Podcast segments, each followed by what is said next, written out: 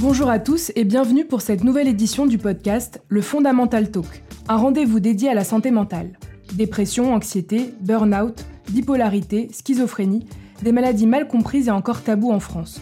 Alors pour en parler, nous recevons chaque mois un psychiatre, un chercheur ou un patient. Grâce à vos dons, avec le soutien de la Fondation Fondamentale, l'objectif est bien d'informer sur ces maladies, leurs facteurs de risque et de déstigmatiser les malades. Aujourd'hui, nous recevons David Gourion, médecin psychiatre à Paris et également auteur d'ouvrages de vulgarisation sur les maladies mentales. Avec lui, nous allons parler du harcèlement scolaire. David Gourion, bonjour. Bonjour, merci de me recevoir.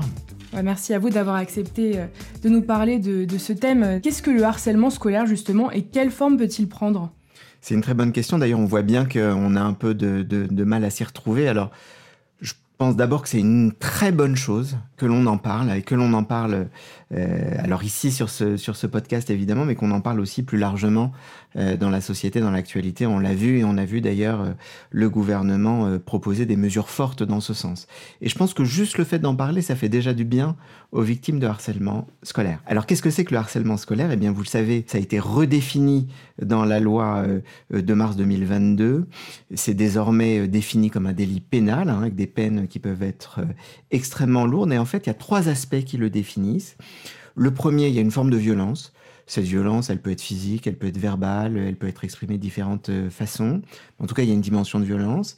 Le deuxième aspect qu'il définit, c'est le caractère répété, réitéré. Ça recommence et ça recommence et ça recommence. Et c'est précisément la définition du harcèlement. C'est ça qui rend euh, ça intolérable pour les victimes. Et puis le troisième aspect qui est pris en considération dans la loi, c'est l'impact que ça a sur la victime, sur sa qualité de vie.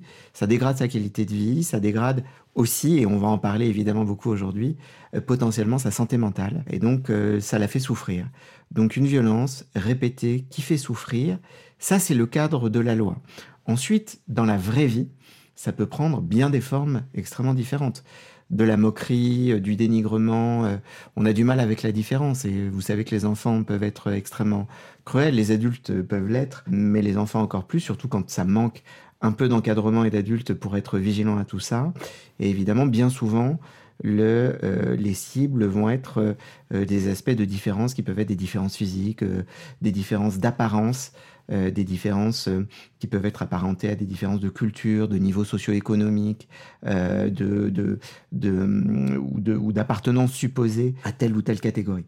Et ça, c'est terrible parce que là où les victimes de, harcèlement scolaire vont se sentir non seulement extrêmement stigmatisées, mais en plus ensuite derrière, il y a des phénomènes de groupe et d'amalgame qui peuvent rajouter à tout cela.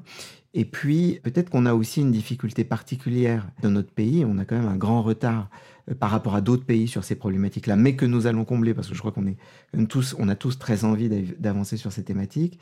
C'est la non-reconnaissance, le non-diagnostic, si j'ose dire, du harcèlement scolaire, euh, parfois par euh, des adultes qui, soit par manque de formation des enseignants, par manque de formation ou parce que c'est difficile de le reconnaître, parce que quand on sait qu'on va nommer harcèlement scolaire, eh bien, on s'attend à un monceau de documents administratifs à remplir, et puis on va devoir gérer aussi les parents des deux côtés. Donc parfois, il est plus simple de dire aux enfants, mais non, euh, écoute, tu vois bien, il t'embête, mais il est gentil.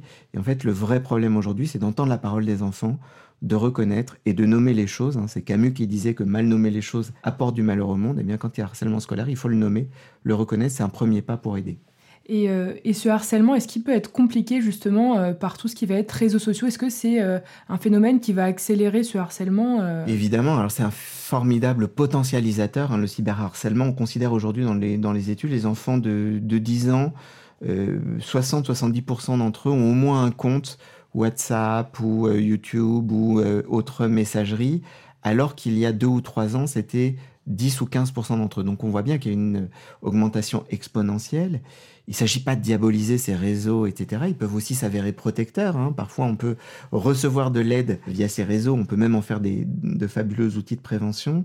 Mais enfin, globalement, le cyberharcèlement aujourd'hui est une problématique qui est devenue, hélas, extrêmement commune puisque près d'un élève de collège sur deux dit avoir été victime au moins une fois au cours des 12 derniers mois d'un euh, acte malveillant ou de mots malveillants. Et quand on regarde les statistiques pour le harcèlement scolaire, on est quand même, euh, selon les études, 10 à 20%, voire un peu plus, voire même 30-40% en fonction des études sur les enquêtes d'auto-observation, ce qui montre que ces problématiques-là sont aujourd'hui des problématiques extrêmement répandues, extrêmement préoccupantes. Et on l'a vu aussi au travers de l'actualité et de, faits divers qui peuvent parfois mener au pire, c'est-à-dire au, suicide.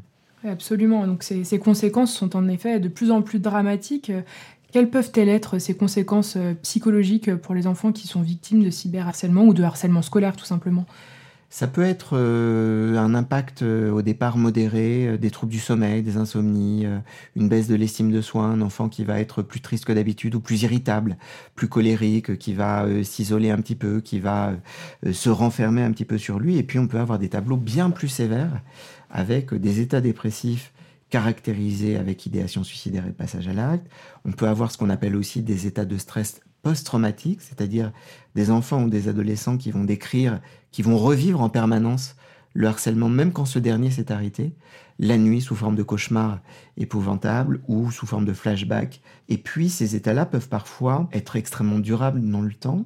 Il peut y avoir aussi un impact long terme sur les modifications de personnalité, une personnalité qui vont être fragilisées. Ça, c'est des problématiques quand ça impacte l'estime de soi qui peuvent être des problématiques vie entière. On voit des adultes qui nous reparlent, hein. on connaît bien ça, euh, euh, les psys de, de, patients adultes qui nous reparlent de situations de harcèlement qui ont joué un rôle majeur, qui les ont vulnérabilisés, rendus plus fragiles.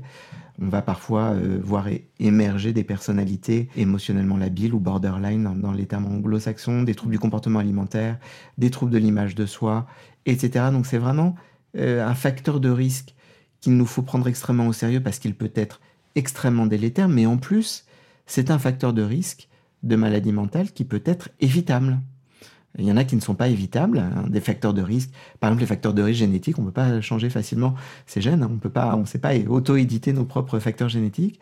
Mais par contre, les facteurs de risque évitables, eh bien, c'est le devoir de la société que d'essayer euh, de mettre en place des stratégies pour euh, les éviter. Et ça permettra euh, évidemment d'avoir des enfants, des adolescents et des adultes en meilleure santé mentale et plus épanouis plus tard. Donc vous avez énuméré un peu les, signes qui peuvent témoigner d'un harcèlement euh, à l'école. Comment est-ce que les parents peuvent aider l'enfant à la maison à, se confier? Comment est-ce qu'ils peuvent aider à libérer la parole de l'enfant pour lui venir en aide avant que ces conséquences psychologiques euh, n'aient lieu? C'est une très bonne question et bien souvent les parents sont très démunis et essayent soit de caractériser la réalité du harcèlement dont on a vu déjà que la, définition juridique n'est pas si simple. Alors quand en plus on est le parent et avec tous les biais, ça peut être un petit peu difficile. Et puis essaye parfois aussi de trouver tout de suite une réponse immédiate à cette situation et parfois en désaccord avec leur enfant. C'est d'ailleurs la raison pour laquelle beaucoup d'enfants, hein, parce qu'ils sont malins, nos enfants, ils savent ce qui va se passer. Si j'en parle aux parents, les parents vont faire ça, ils vont, ils vont faire des conneries, ça va être pire pour moi. Et donc, bien souvent, ils anticipent le fait que les parents vont prendre des décisions, faire des choses sans leur accord, qui vont parfois aggraver les choses. Ils n'ont pas toujours tort dans ce domaine. Donc, moi, je propose une, je préconise une, une stratégie assez simple quand on est parent ou même quand on est euh, un adulte, c'est de recueillir la parole sans jugement. Et ça peut euh, se matérialiser sous la forme, en fait, de euh, bah écoute, explique-moi ce qui s'est passé en détail, raconte-moi comment tu l'as vécu, comment tu t'es senti, et au fond, les messages importants à donner à son enfant ou à l'enfant qu'on écoute, c'est je te crois. Si je remets pas en cause, je vais pas te dire ce que tu as vécu, c'est pas grave, c'est rien, prends sur toi, c'est je te crois. Je suis là pour toi, parce que souffrir c'est une chose, mais souffrir en étant seul ou en se croyant seul, c'en est une autre. Donc je t'écoute, je te crois, je suis là pour toi. Et puis la troisième chose, c'est je ne ferai rien sans qu'on en ait discuté et sans ton accord. Parce que ça, c'est terrible pour l'enfant qui va se confier à un adulte, qui va prendre des décisions immédiates, euh, qui parfois vont être euh, les bonnes, mais parfois vont être purement catastrophiques.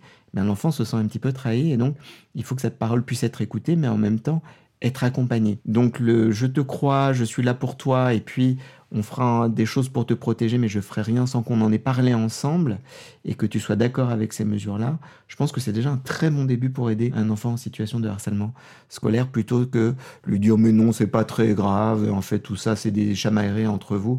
Ça c'est vraiment ce qu'il faut éviter parce qu'on sait jamais ce qui nous apparaît nous comme une petite chamaillerie entre enfants peut en réalité être quelque chose de bien plus grave, ou en tout cas avoir un impact sur cet enfant et en fonction de sa propre psychologie qui peut être extrêmement délétère.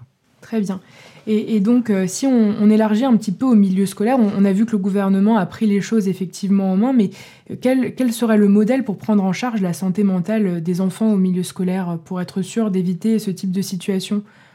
Vous posez une très bonne question, une question très difficile. Je crois que ce que le gouvernement a proposé est déjà un très bon premier pas, mais je pense qu'une version très administrative et juridique de euh, la problématique du harcèlement scolaire, qui ne concernera que 1, 2, 3% des formes les plus sévères de harcèlement scolaire, n'est qu'une partie de la réponse à apporter. La réponse, elle doit être beaucoup plus globale et en particulier le changement de mentalité et de culture. Il est bien évident que promouvoir la diminution des comportements violents dont on a pu parler, d'exclusion, de moquerie, etc., ça passe par commencer à enseigner très tôt, dès la maternelle, dès la maternelle, hein, c'est pas c'est pas à partir de la quatrième hein, qu'il faut faire ces programmes-là ou c'est dès la maternelle des stratégies qui vont permettre aux enfants de prendre conscience du fait que quand un enfant est en souffrance par rapport au groupe, ça concerne tout le monde, pas juste l'enfant qui est en souffrance ou l'autre enfant qui l'a embêté, mais aussi tous les autres enfants, mais aussi les adultes et qu'on doit trouver ensemble des solutions pour résoudre ça.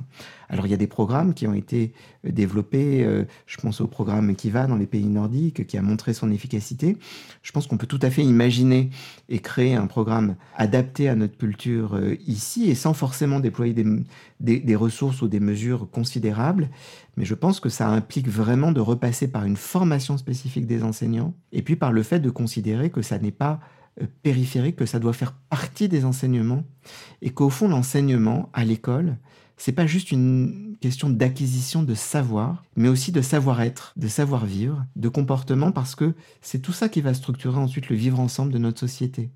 On voit bien aujourd'hui, l'actualité, hélas, nous montre hein, les difficultés qui peuvent aller jusqu'à des situations de radicalisation extrême.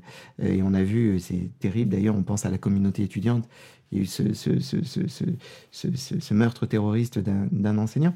Mais je pense que globalement, si on veut faire société ensemble et qu'on veut éviter les durcissements, les radicalisations des jeunes, etc., il faut commencer très tôt et considérer que les problématiques de violence, même minimes, même purement verbales, même plutôt plus entre guillemets drôles, nous concernent tous très tôt qu'il faut prendre le temps, que ça fait partie de l'enseignement et ça fait partie de la mission de l'éducation nationale, qui n'est pas juste une, histoire, j'insiste fortement parce que ça me tient à cœur, qui n'est pas juste parce que certains enseignants me disent mais non, nous on est là pour l'acquisition des savoirs. Mais non, vous êtes là aussi pour l'acquisition des savoir-vivre parce que les enfants passent plus de temps chez vous qu'à la maison à discuter avec leurs parents. Ça concerne évidemment aussi éminemment les parents au premier chef, mais aussi l'école.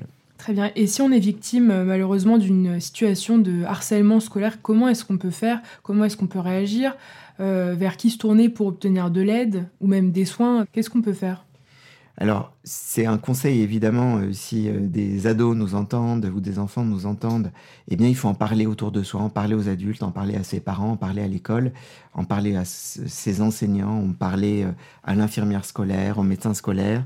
il y a aussi un numéro euh, qui est le 3020, qui est un numéro vert euh, euh, national gratuit que l'on peut appeler. Et puis, dans les situations les plus graves, et ça c'est des éléments que les parents doivent connaître, ils peuvent évidemment saisir les autorités académiques, scolaires, le rectorat, mais ils peuvent aussi aller porter plainte au commissariat de police, puisque je le redis, euh, on en parlait au tout début.